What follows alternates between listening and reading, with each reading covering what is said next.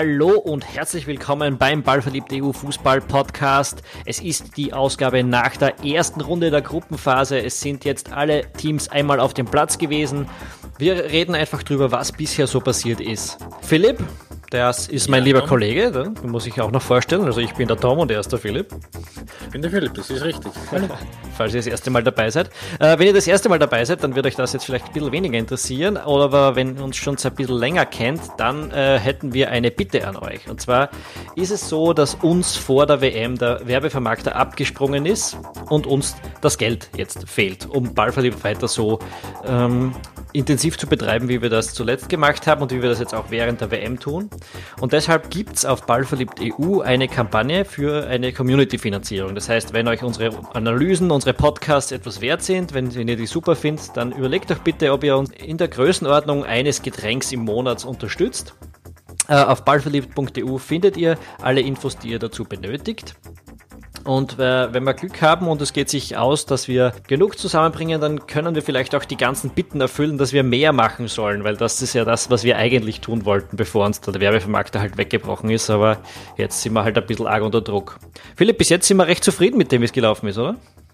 Kann man durchaus so sagen, ja. Ja, wir machen das jetzt seit einer Woche, diese Community-Finanzierung. Wir haben die 100-Dollar-Marke äh, gerade durchbrochen und das ist ein, ein sehr schöner Erfolg. Aber äh, wenn ihr seht auf der Seite, wenn ihr ein bisschen nachschaut, dann werdet ihr sehen, wir brauchen auch mehr als das, um, um, um ehrlich gesagt richtig weitermachen zu können in dieser Intensität. Also, wenn ihr äh, könnt und wenn es euch gefällt, dann bitte unterstützt uns.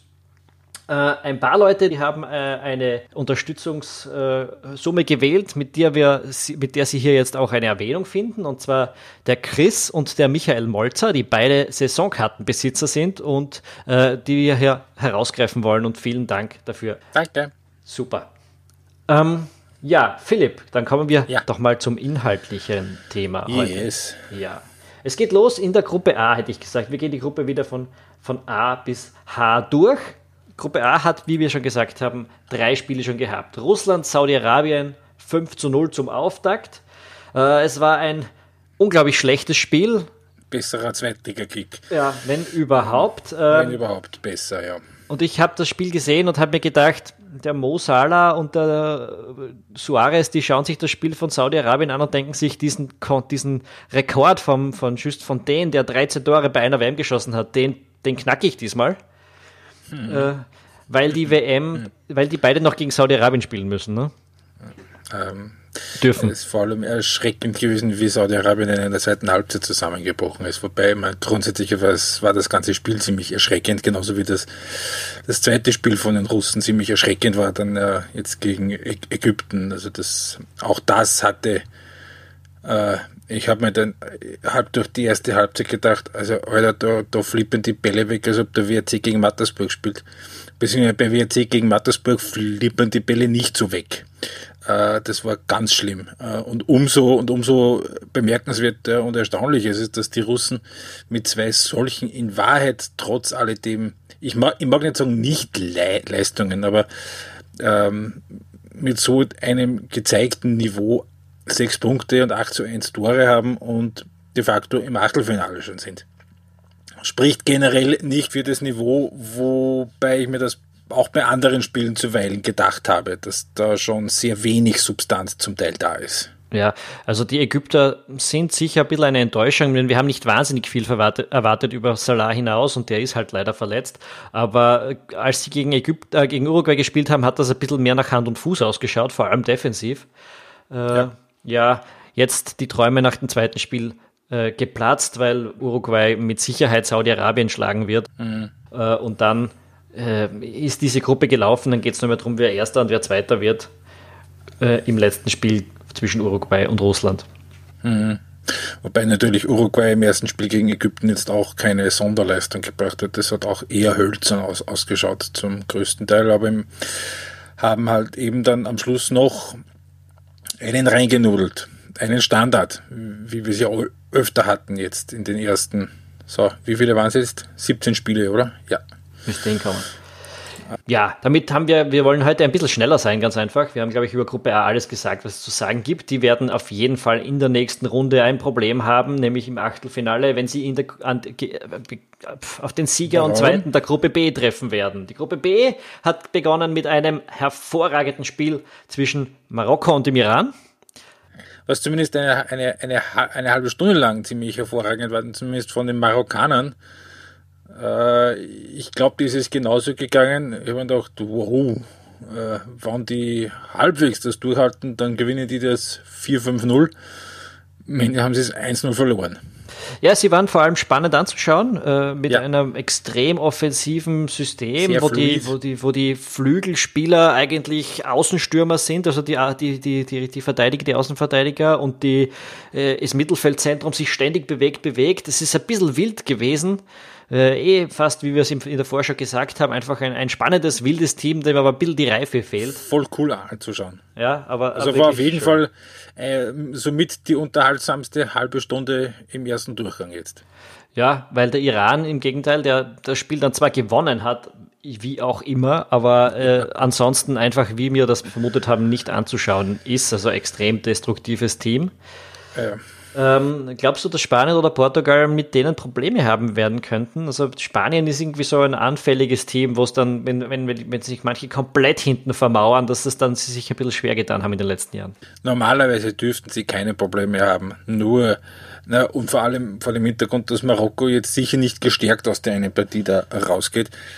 Ähm, ich meine jetzt mit dem Iran. Nee, mit dem, also ja. äh, mit dem Iran dürften normalerweise weder Portugal noch Spanien wirklich Probleme haben, weil die einfach äh, diese individuelle Qualität haben und ähm, ja, im Zweifel knallt halt der Ronaldo eine, einen Freistoß rein. Ähm, es ist schön für den Iran, dass sie das gewonnen haben, aber ich, auch das ein Team, wo ich mir gedacht habe, Freunde, ähm, etwas mehr Substanz wäre bei einer WM schon schön.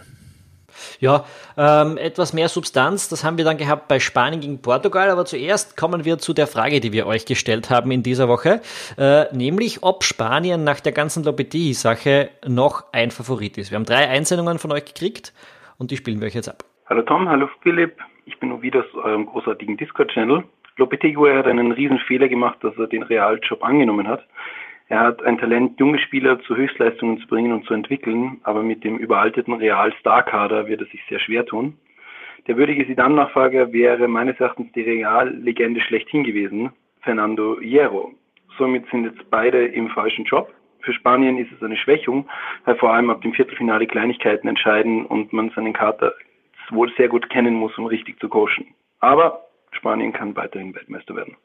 Hallo, ich bin der Leopold. Ich sage, Spanien wird Weltmeister, denn nur wenn man perfekt vorbereitet ist, kann man sich leisten, zwei Tage vor der Weltmeisterschaft den Trainer zu feuern. Hallo, liebes Ballverliebt-Team. Mein Name ist Sebastian. Ich glaube, dass Spanien weiter unter den Favoriten ist, überhaupt wenn man sich den holprigen Start von den anderen anschaut, außer vielleicht Belgien. Die Mannschaft hat wahrscheinlich die Qualität, dass sie gegen die meisten Teams bei der WM auch ohne Trainer gewinnen kann.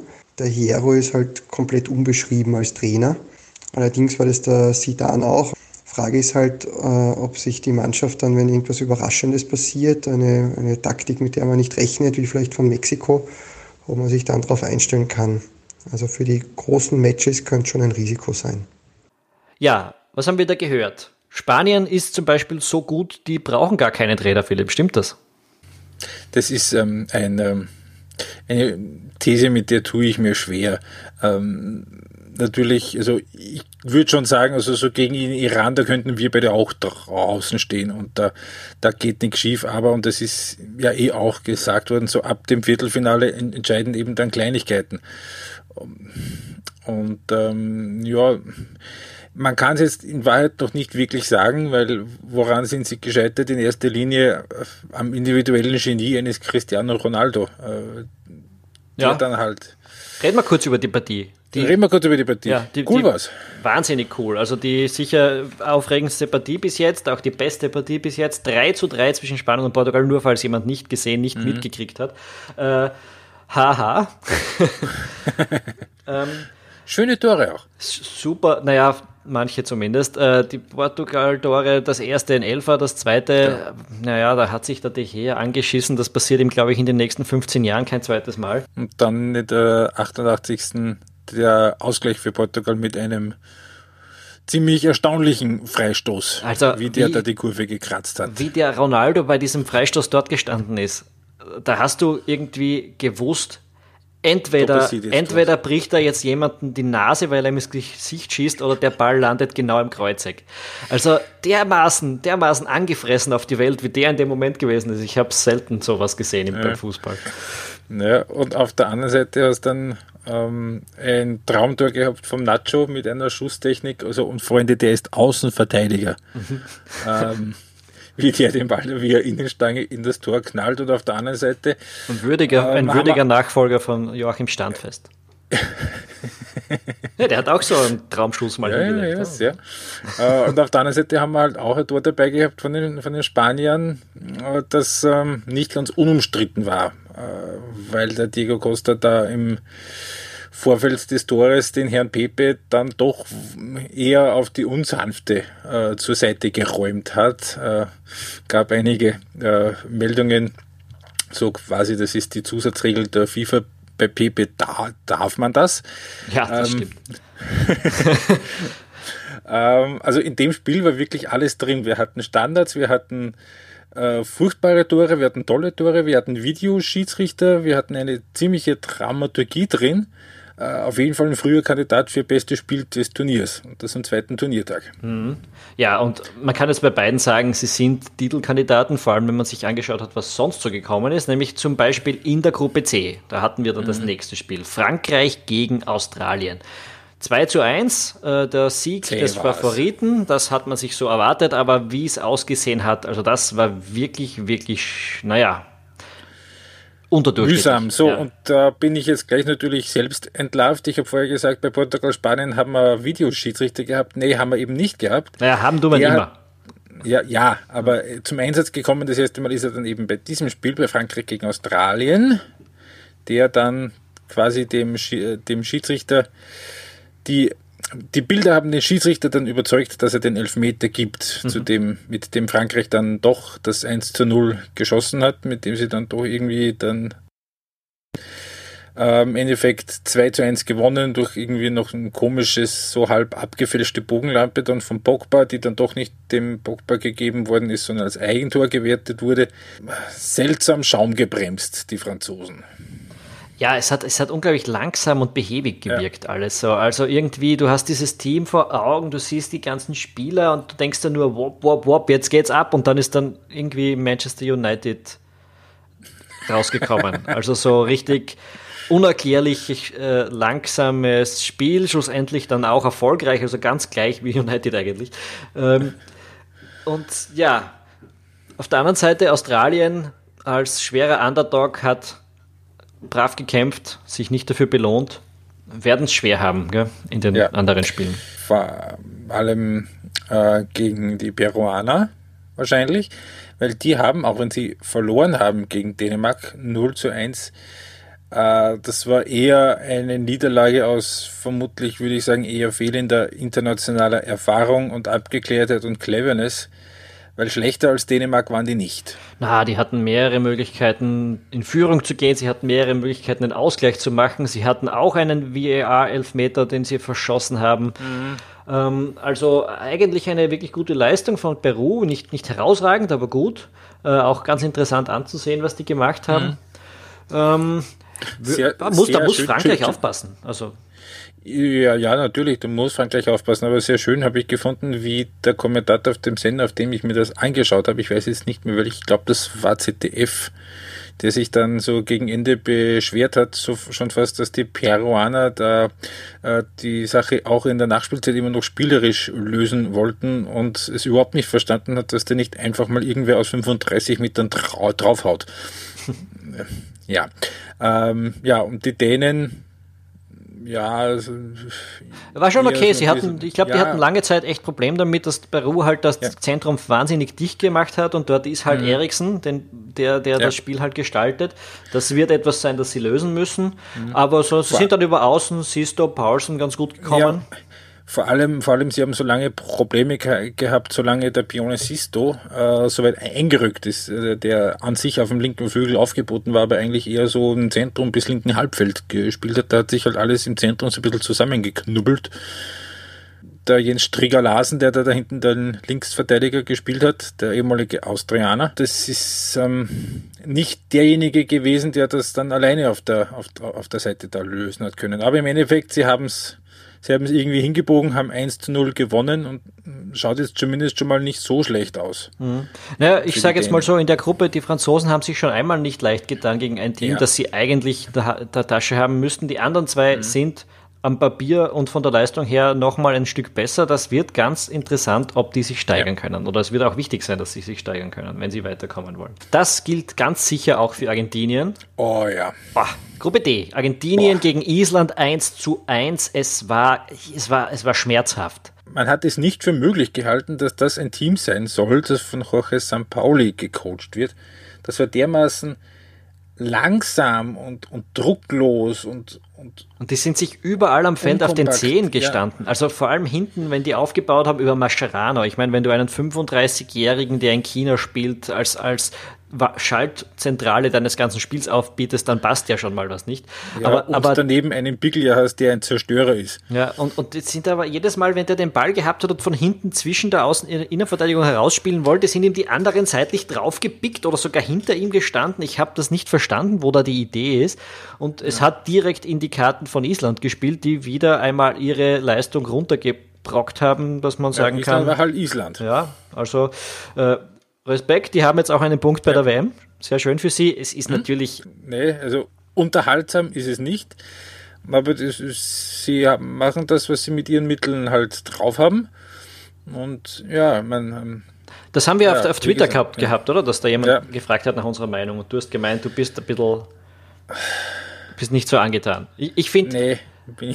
Nee, ja, schon, es ist eine schöne Story und alles drum und dran. Und ja, ich weiß, dass Island von den Einwohnern ja kaum größer ist als Graz Umgebung. Aber es ist halt furchtbar fad. Ja, ich finde es nicht so fad, weil es eben, eben weil es so ein Underdog ist, mit dem du ein bisschen mitfiebern kannst, ob sie es denn durchbringen. Und äh, es macht eben schon einen riesen Unterschied für mich, ob Island so spielt oder ein, ein wesentlich Australien. Ja, ja, genau. Also, oder, oder auch der Iran. Oder, oder wie, oder wie bei der Europameisterschaft das halbe Feld. Ja. Und, und man muss einfach sagen, ein, ein Team, das so limitiert ist in seinen ja. Möglichkeiten, dem musst du verzeihen, dass es um all jeden Preis dann spielt, was, wie, wie, wie, sie weiterkommen kann. Und man muss ja sagen, sie sind zum Beispiel nicht unfair im Gegensatz zu ganz anderen Nein, Mannschaften. Also sie greifen überhaupt nicht, nicht zu ja. solchen Methoden, sondern sie verteidigen halt, gelbe Karte, wie es geht. Ja? Ähm, äh, sehr schön übrigens. Ähm, diese, das ist eine Zahl, die da heute so durch die Medien gegeistert ist, oder was gestern? Gestern was?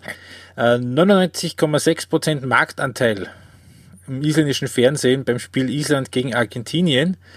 Ähm, wo ich mich als allererstes gefragt habe, wie viele Kanäle haben die überhaupt? habe dann nachgeschaut, es sind ein paar, es sind nicht besonders viele, aber es sind schon, also alleine das öffentlich-rechtliche hat drei, dann gibt es noch eine Handvoll private und auch einen Pay-TV-Kanal sogar. Und die zweite Frage war, was in Gottes Namen haben sich die anderen 0,4 Prozent angeschaut? Meine erste Vermutung war ja, die haben sich vielleicht auf der BBC oder am NRK beim Norwegen angeschaut, vielleicht weil die den isländischen Kommentatoren nicht aushalten. Soll ja vorkommen. Ja, oder es ist einfach jemand äh, im Vorabendprogramm eingeschlafen und hat dann nicht mehr umgeschaltet oder sonst irgendwas. Oder es hat sich die Katze auf die Fernbedienung gesetzt und das hat dann das Vermutlich, ja. Ähm, ja, ja, so oder so, ich mein, was man den Argentiniern zu Gute halten kann, ist, seit 44 Jahren hat niemand mehr ein Spiel nicht gewonnen, der so oft aufs Tor geschossen hat bei einer Weltmeisterschaft. Super. Was hatten die Expected Goals in dem Match? Naja, das wird nicht weltmeisterlich sein, so, wenn es so weitergeht. Die Expected Goals, weil Schüsse aufs Tor ist ja schön und gut. Expected Goals waren 1,7 für Argentinien zu 1 für Island. Also sie haben oft geschossen, aber halt oft aus untauglicher Distanz. Äh, Weltmeisterlicht war es nicht. War es Weltmeisterlicht bei Kroatien? 2 zu 0 Nein. gegen Nigeria? Nein. Nein, viel zu großes Loch. Also Modric, Rakitic hinten in Wahrheit wie zwei Sechse gespielt, dazwischen dann zehn Nigerianer und auf der anderen Seite von dieser Doppelmauer dann die restliche Mannschaft nie in Tempo rein, reinbekommen, sehr langsam, sehr, sehr statisch auch zum Teil gerettet worden von einem Eigentor und einem Elfmeter. Ich, ich habe ja. sehr spannend, gefunden, wie man dieses ja wahnsinnig gute Mittelfeld rausgenommen hat von nigerianischer Seite. Äh, ja. Und zwar indem man einfach den John Obi Mikel dahingestellt hat und gesagt hat, lass die Pässe nicht zu Modric kommen. Genau. Äh, das hat Oder nicht die Pässe von Modric wegkommen. Ja, die sind gar nicht erst hingekommen so oft zu ihm. Also das hat wirklich ewig lang gereicht, bis halt äh, dann doch mal was passiert ist hinten. Also wir haben ja von Nigeria nicht wahnsinnig viel erwartet. Das war ganz okay, was die gezeigt haben. Wir haben ein bisschen mehr von Kroatien erwartet, erwartet und es, naja. Ja, Im Endeffekt, sie haben es zumindest gewonnen und haben kein Gegentor kassiert. Das ist schon mehr, als die meisten anderen von sich sagen können. Sie sind auch in der Pole Position, da jetzt aufzusteigen. Mhm. Und das heißt dann in der nächsten Runde ist auch ein, ein schlagbarer Gegner, der, der da kommt. Also wenn man Dänemark zum Beispiel. Ja, Dänemark, Peru oder Australien oder Frankreich, jetzt wer auch immer da Zweiter wird. Äh, aber wer dort Zweiter wird, wird, wird nicht unschlagbar sein für Kroatien. Äh, schaut gut fürs Viertelfinale aus. Damit haben wir die Hälfte geschafft. Gruppe E. Da geht es dann weiter. Costa Rica gegen Serbien. Genau. Costa Rica ist eine von den Mannschaften, von denen ich ganz besonders enttäuscht war. Weil ähm, man, solange es 0 zu 0 gestanden ist, da, da habe ich noch verstanden, dass sie nicht so furchtbar viel gemacht haben und dass das auch nicht so, so dass das auch alles eher unbeholfen ausgesehen hat. Aber wie die Serben dann nach einer Stunde Führung gegangen sind, auch eine Standardsituation, Freistoß vom Kolarov, ähm, hat man da schon gesehen, dass da bei Costa Rica halt einfach überhaupt gar nichts da ist. Also ja. Da Nichts. Null Idee dahinter gesteckt. Also die haben eigentlich in der ersten Viertelstunde die Serben irgendwie mit Probleme, äh, in Probleme gebracht, wenn der Uren ja vorne seine Läufe gelaufen, angesetzt hat und der Ruiz ihn angespielt hat, aber sobald der Ruiz aus dem Spiel genommen war, war Costa Rica offensiv nicht mehr existent und die konnten auch nicht reagieren mehr auf den, auf den Rückstand. Ja. Also. Und dabei war auch Serbien ja nicht wirklich gut. Also äh, auch da habe ich mir gedacht, also das ist ehrlicherweise das erste Mal, dass ich jetzt dieses Team gesehen habe unter dem Laden Kristajic und da habe ich mir schon gedacht, also unter Muslin hat das alles äh, deutlich planvoller ausgesehen. Ja, der Sergej Milinkovic-Savic ist guter Kicker. Aber so rundherum hat das doch eher ein bisschen improvisiert ausgesehen. Genau, also es war nicht wahnsinnig super. Es ist natürlich, das, das ist eines von den Sachen, die muss man diesen Mannschaften manchmal zugestehen. Auch es ist halt schwer, wenn der Gegner so gut verteidigt. Das hat Costa Rica lange gemacht. Mhm. Also darum ist es manchmal schwer einzuschätzen, wie gut ja. sind die da wirklich. Aber äh, was man halt bis jetzt gesehen hat, naja, nicht sehr. Ja. Und ich glaube auch, dass die Serben eher nicht der Favorit sein werden gegen die Schweizer. Ja, das könnte ein Spiel auf Augenhöhe werden. Brasilien gegen die Schweiz haben wir schon gesehen. 1 zu 1. Eins ja, von den eher sensationelleren Ergebnissen, würde ich sagen, auch. Ja. Und vor allem auch, auch vom, glücklich. Ja, vom Spielverlauf her war auch interessant. Also Brasilien hat extrem stark begonnen, genauso wie ja. man sich das erwartet hat. Ging in Führung, hoch verdient und plötzlich haben sie gesagt, okay, das reicht uns jetzt mal. Das, mhm. das, hat irgendwie in der ersten Hälfte so noch ab, nach, Absicht, nach Absicht ausgeschaut für mich, äh, dass sie dich da mal zurückgenommen haben bis zur Pause. Aber als die Schweizer dann mit extremer Intensität aus der Pause rausgeprescht sind, ist den, äh, den Brasilianern das ein bisschen entglitten für, für 15, 20 Minuten ist ja. mir vorgekommen. Und die Schweiz hat es ähm, genutzt, gleich mal so. Die Schweiz hat es genutzt. Ähm, natürlich ist die Schweiz auch jetzt nicht besonders schön gemacht, aber es hat funktioniert. Also Walon Berami hat den, den Neymar halbwegs abgeklopft. Ja, nicht nur der, also das war eine ziemliche Frechheit für mich. Äh, das ist in ein paar Spielen passiert, aber da war es ganz besonders auffällig, dass, dass die Spielmacher runtergetreten werden. Ja. Ja, nur wer so eine Frisur hat, der hat es auch nicht besser verdient. so, das, das wirklich, da kann ich mal auch ein, ein, äh, ja.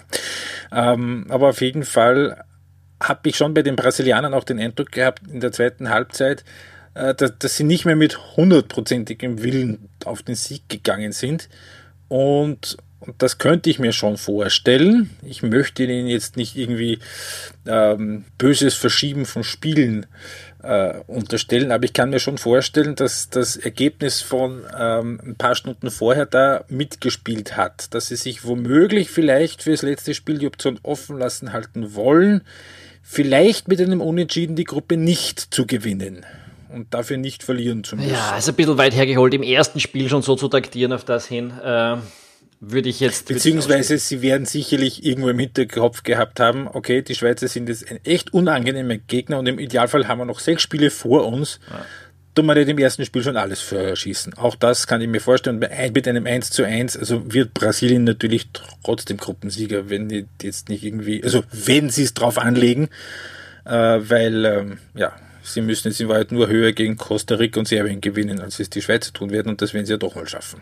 Ja, kann man davon ausgehen. Also ich mache mir um die Brasilianer halt jetzt keine Sorgen, denn die haben halt angedeutet, ja. was geht. Äh, ja. Und dass, äh, dass ihnen das dann kurz entglitten ist, das wird ihnen vielleicht auch deshalb nicht mehr so einfach passieren. Ähm, muss man auch dazu sagen, das war eine von den schwächeren Schiedsrichterleistungen in der Partie. Äh, ja ganz sicher mindestens ein Elfer, der, der, der den Brasilianern vorenthalten wurde. Ja, nützt mir die Gelegenheit kurz. Reden wir generell über die Schiedsrichter ganz kurz, äh, eine Minute. Äh, ich fand es bisher erstaunlich angenehm, ähm, auch weil und wie der Videoassistent funktioniert hat. Da war die Eingriffsschwelle war sehr hoch, also in Wahrheit nur bei elf Metern und auch da nur, wenn, wenn eigentlich klar war, dass es einer wird. Ähm, ich bin prinzipiell zufrieden mit WA. Ich habe das bis jetzt gut gefunden. Äh, bin, bin, auch erstaunt, wie gut das meistens funktioniert. Ähm, es gab zwei, drei Spiele, wo ja. die Schiedsrichterleistungen äh, frustrierend waren. Das war eben das Brasilien-Spiel. Ähm, das England-Spiel Das England-Spiel ganz besonders. Also ja, den Elfer für, die, für, ähm, für Tunesien, den kann man schon noch so geben, auch wenn ich jetzt nicht der Meinung bin, dass das jetzt so eine klare Fehlentscheidung ist, wie das. Aber fünf Minuten später muss es einen für England geben. Ja, und dann noch einen in der zweiten Hälfte. worden ist, ja. Also ähm, da, da, verstehe ich halt dann teilweise nicht. Es ist dann jetzt auch im, im Spiel Argenti äh, von Ägypten gegen Russland nochmal passiert, dass äh, ein ganz, ganz klares Wrestling-Match im Strafraum seitens des Verteidigers einfach nicht overruled wurde und das verstehe ich ehrlich gesagt nicht, denn das sind für mich gravierende Fehlentscheidungen, da muss VAR eingreifen äh, und offensichtlich ist äh, die Politik bei diesem Turnier aber, dass das Szenen sind, die, die der Schiedsrichter entscheiden muss. Und die auch zwei zweifelsfrei sein müssen in Wahrheit. Ähm, und das ist natürlich noch viel ärgerlicher, wenn das so wie bei England ist, beim Stand von 1 zu 1. Ich glaube, bei den Russen gerade gegen Ägypten, da ist schon 2 oder 3-0 gestanden, wie, dies, wie die Szene war. Ne? Naja, das wäre es 3 zu 2 gewesen. Also es, das wäre dann 10 Minuten vor Schluss auch okay. nochmal interessant okay. geworden. Okay. Aber, ja. aber ja, äh, wahrscheinlich wäre nichts passiert, wenn man sich die Partie sonst mhm. so angeschaut hat. Aber auf jeden Fall, also für mich lässt sich schon sagen, ich habe erstmal mehr Diskussionen und mehr Tamtam drum erwartet, als dann letztendlich gekommen ist. Ja, es gibt eigentlich mehr Diskussionen darüber, dass die Leute prinzipiell was dagegen haben, vor allem auch mit dieser Zeit, also dass ja manchmal noch weiter gespielt wird und 20 Sekunden später dann der Pfiff kommt. Da äh, bin ich jetzt ehrlich gesagt ein bisschen überfragt, was passiert, wenn da ein Tor fällt in dieser Zeit? Wird annulliert. Das Tor wird komplett gestrichen. Das, das, das ist halt etwas, da muss man ein bisschen. Ich hoffe, dass das nicht passiert, sagen wir es mal so. Dass es, äh, ja, ja. Vor allem, wenn du dann vielleicht eine etwas umstrittene VAR-Entscheidung hast, um die es dann geht, mhm. dann wird es wirklich lustig. Aber ja, es ist halt wie Gut. noch in den Kinderschuhen. Ein Land, in dem der VAR schon ein, eine Saison lang zum Einsatz kommt, das ist Deutschland. Das hat ihnen jetzt auch nicht Meister, der Titelverteidiger, das hat ihnen jetzt nicht wirklich geholfen. Äh, aber ich habe es, es ist so, äh, zumindest eine Überleitung, die nicht völlig crasht, äh, weil gecrasht sind die Deutschen gegen Boah, Mexiko. Nice one. Ja, okay. ja, Deutschland, Mexiko, das ist natürlich dann das Gesprächsthema bisher gewesen. 0 zu 1 für die Mexikaner hoch verdient. Das ja. Spiel hat extrem geil angefangen, eigentlich von beiden Seiten muss man sagen. Beide haben munter nach vorne gespielt. Ähm, Und auch munter nach vorne verteidigt. Genau. Und dann ist es für den Deutschen, die Deutschen plötzlich vorbei gewesen. Genau.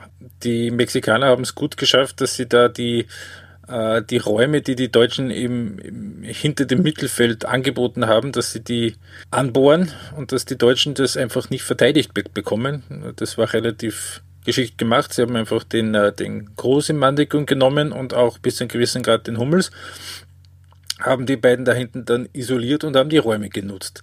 Sehr, sehr schön habe ich gefunden, dass das Juan Carlos Osorio, der mexikanische Trainer gesagt hat, wir wissen seit einem halben Jahr, wie wir das spielen werden und der, der Matchplan, der steht seit einem halben Jahr fest, wo man sich schon fragen muss, was genau haben jetzt die Deutschen eigentlich im letzten halben Jahr gemacht? Ja. Ähm, Hummels hat sich dann auch im ZDF-Interview ziemlich, äh, ziemlich mit offenen Worten darüber beschwert, dass da äh, allzu viel Holodrio nach vorne gespielt worden ist und da auch nämlich nicht reagiert wurde, nachdem schon zwei, dreimal die Mexikaner da alleine auf den Manuel Neuer zugelaufen sind. Äh, da staubt's jetzt ein bisschen mhm. in deutschen Landen. Ja, man muss ja wirklich sagen, die Mexikaner, also das wäre so die typische Partie gewesen, wo du ein großartiges Spiel ablieferst, aber einfach das zweite Tor nicht machst genau. und dann noch eins reinkriegst von den Deutschen. In der 88. Ist in dem Fall nicht passiert, auch wenn dann die Kräfte wirklich ausgegangen sind. Also der Chicharito, der da am Schluss herumgehumpelt ist und kaum noch mehr die Füße hochbekommen ja, hat. Nach 70, nach 70 Minuten waren die durch. Ja, also ich, pff, einer der Gründe, warum ich nicht glaube, dass die Weltmeister werden können, ist, dass wenn sie so eine Intensität spielen wollen in allen Spielen, dann wird sich das einfach nicht ausgehen über sechs Spiele. Ähm, über noch sechs Spiele. Wobei auf der anderen Seite, was den Deutschen natürlich zugute kommt, ist, dass äh, die anderen zwei Gruppen Gegner Schweden und Südkorea sind und das ist dann wieder eher von der substanzärmeren Seite gewesen. Also gerade die Südkoreaner, das habe ich sehr, sehr strange gefunden, dass sich die nämlich die haben ja durchaus ein Talent, wenn es nach vorne geht. Also da ist ein Son Heung-min drin, da ist ein Kucha Chol von Augsburg, da ist ein Huang, äh, ein Huang von Salzburg. Die haben einen guten Sechser aus der Premier League. Und die haben sich gegen Schweden hinten reingestellt. Gegen fucking Schweden. Man muss aber sagen, es, hätte, es wäre auch fast aufgegangen. Also diese schnellen Konter ja. an Krankwist vorbei, der da auf 5 Meter, 17 Meter verloren hat gegen, ja. gegen Son. Ähm, das war schon immer wieder spektakulär. Und wenn die da früh in Führung gehen, dann läuft die Partie wahrscheinlich auch anders, wenn das mal wirklich aufgeht. Aber ja, enttäuschende Leistung. Die werden gegen pff, Mexiko nicht, das können sie das nicht spielen. Die Mexikaner können das Spiel besser. Mhm. Äh, und die Deutschen Wesentlich. werden wohl vermutlich nochmal aufwachen. Also das wird kein zweites. Naja ja. Glaubst du, dass das nochmal passiert, so eine müde Leistung? Äh, eine müde Leistung glaube ich in dem Sinn jetzt weniger, aber so einen Druck äh, in der Gruppenphase schon haben sie in Wahrheit seit 2010 nicht mehr gehabt. Dass sie eigentlich schon wirklich gewinnen müssen, weil sonst ist es vermutlich vorbei. Ja, die Schweden. Die Schweden. Sich, die Schweden haben Schauen sich da in eine super Position gebracht. Mal. Ja, auf jeden Fall. Gut, damit gehen wir nochmal eine Gruppe weiter. Gruppe G mit Gruppe G. Belgien Be gegen Panama 3 zu 1. 3 zu 0. 3 ähm, zu 0. Keine Ahnung, warum ich mir das falsch studiert habe. Natürlich, äh, weil ich sie eigentlich richtig getippt habe. Da hätte ich im Tippspiel mal was richtig und dann schreibe ich es mir falsch hinten nach auf. Okay. Naja, ähm, die Partie jedenfalls, die ist anders verlaufen. Äh, Belgien hat sich lang schwer getan, hat in meinen Augen statisch. extrem nervös gewirkt auch. Also die Pässe, die da über fünf Meter nicht, nicht gerade gespielt werden konnten. Natürlich, Panama hat gut verteidigt, lang, die erste Hälfte zumindest, aber trotzdem, da war viel Nervosität drin und dann dieser, dieser, diese Einzelaktion, dieser Supertor von, von Mertens und plötzlich ist es gegangen. Da hast du so richtig gemerkt, wie der Knopf aufgeht und wie der Groove zu und alle so, beginnt. boah, endlich. Ja, und, und dann Lukaku schießt sich schon mal warm und jetzt ist die Frage, was kommt als nächster in diesem Turnier? Und das nächste, was kommt, ist Tunesien. Das nächste, was kommt, ist Tunesien. Bei den Tunesiern haben wir mal gegen England, wie du wahrscheinlich, gedacht in der so in den ersten 20 Minuten, uah, das kann schlimm werden. Ein Wahnsinn, dass es nur 0 zu 1 steht und nicht schon 0 zu 4 nach 20 Minuten. Ja, und auf einmal steht es 1-1 in der Halbzeit und äh, dann stellen die Tunesier um auf eine Fünferkette hinten und bei England ist das ganze schöne Tempo irgendwie Ratlosigkeit gewichen. Nur, auch da muss man, das ist halt doch auch irgendwie vielleicht dann eine Qualität, die sie vielleicht weiterbringen könnte, auch in dem Turnier. Sie haben es halt dann doch noch irgendwie hingebogen, dass sie es gewonnen haben. Ja, man hat halt gesehen, Harry Kane, auch ein Doppelpack. Ich glaube, äh, wie viele Spieler waren das jetzt? Drei oder vier, die einen Doppelpack oder mehr geschafft haben. Kane hat den Unterschied gemacht, nachdem ja, die Mannschaft vorher, ja, wie du schon sagtest, halbe Stunde gut, dreiviertel Stunde katastrophal, danach bemüht und mit der Brechstange. Ja, und dann mit der Einwechslung vom Loftus Cheek ist dann noch ein bisschen besser geworden, die letzten 10 Minuten, Viertelstunden. Ja, und wenn man sagt, also wenn Lingard und, und äh, Sterling mal auch ein Tor schießen würden, wenn sie mhm. fünfmal allein vor dem Tor stehen, ja. dann, dann wird es äh, vielleicht ganz interessant, was die Engländer noch erreichen. Ja, aber wie bitter war das Match bitte für den Moas Hassan? Bist der Torhüter, spielst in Wahrheit dein erstes echtes Spiel und bist nach acht Minuten hin. Ja. Ja, bitter. passiert. Aber realistisch betrachtet, England, Belgien, da geht es vermutlich eher nur um 1 und 2 und nicht um wer es wird, oder? Ja, man muss jetzt eigentlich davon ausgehen, dass Panama von allen eine drüber kriegt. Äh, und wenn das in der nächsten Runde gegen England so ist, dann ist das normalerweise vorbei. Äh, dann, dann stehen 1 und 2 fest. Also Panama ist, wie wir erwartet haben, eins der zwei schwächeren Teams bei dieser WM oder und, und naja, sie stehen halt tief. Das müssen die Engländer diesmal knacken. Ja. Damit kommen wir noch zur Gruppe H. Eine haben wir noch, wo es jetzt am ersten Gruppenspieltag zwei Ergebnisse gegeben hat, mit denen man vielleicht nicht unbedingt so rechnen konnte. Nämlich mit Siegen von Japan und Senegal gegen Kolumbien und Polen. Und die Kolumbianer, die haben sich eigentlich nach zweieinhalb Minuten schon selber ziemlich eliminiert gehabt. Ja, also das Zumindest ist halt, auf dem Weg dahin. Ja, es ist gebracht. wirklich die Frage, was wie willst du? Ich bin im Tippspiel schon nur mehr frustriert. Die Elfer verscheißen es mir die ganze Zeit und dann hast du Kolumbien, Japan und die hauen sich nach zwei Minuten den, den, den, den elften Mann vom Platz. Äh, ja, ähm, gut, kannst nicht viel machen. Ähm, Kolumbien hat, glaube ich, zeitweise gezeigt, dass sie trotzdem ja, ja. ganz gut kicken können. Da die restliche erste Halbzeit, da hat man nicht sehr gemerkt, dass die einer weniger sind und sind dann noch völlig verdient zum Ausgleich gekommen. Auch da wieder ein Standard. Ich mag das nur jetzt kurz, kurz verdeutlichen. Es hat jetzt gegeben in den ersten 17 Spielen äh, 39 Tore das, und davon waren 20 Standards. Das ist über die Hälfte. Ähm, schauen wir mal, ob sich diese Quote hält. Ähm, Schon erstaunlich, weil, weil es eigentlich ja. jahrelang immer schwieriger worden, wurde, Standardsituationen zu verwerten. Jetzt plötzlich das. Es sind auch viele Elfer dabei, muss man dazu sagen, aber auch einige ja. Freistoßtore. Ähm, ich bin immer, die Frage, die ich mir stelle, sind ist, wie viel macht der neue Ball? als in Brasilien. Das sind war schon, glaube ich, das war schon nach der vierten Gruppe der Fall. Ja, ja, ja. irgendwie so. Ähm, ja. Ob der, ob der neue Ball da eine Rolle spielt, immer wieder. Ja, er dürfte sehr, äh, er dürfte für Schützen sehr angenehm berechenbar sein, heißt es. Schauen, behalten wir im Auge, ob das, diese Quote ähm, bleibt. Auf jeden Fall äh, bei den Kolumbianern haben wir dann in der zweiten Halbzeit dann schon gedacht, irgendwie so stellen sie die jetzt absichtlich hinten rein und warten, bis sie dann den James Rodriguez bringen können, der den nochmal Schwung bringt. Das ist dann passiert, aber nur für anderthalb Minuten. Oder können die nicht mehr, weil das, was die Japaner gemacht haben, das hat schön ausgeschaut, das war gepflegt, das war okay, aber ich glaube, du hast das, wie hast du das so schön gesagt? Naja, für äh, mich hat es so gewirkt. Die, die Japaner sind irgendwie so wie das quirlige U17-Team, das sich äh, beim, beim Saisonabschluss mit den Altherren matcht, die zwar limitierter sind, im Fall von Kolumbien halt jetzt, weil sie einer weniger sind, äh, bei den Altherren eher, weil sie alt sind, äh, aber, aber dann im, im Zweifelsfall halt doch den Körper dazwischen stellen und Ruhe ist. Ne? Ähm, also irgendwie hat es diesen Charme für mich versprüht. Das Match, dass die Japaner das dann am Schluss trotzdem mit einem Eckball-Tor per Kopf gewinnen, ist natürlich in dem Sinn für die Metapher unglücklich. ja.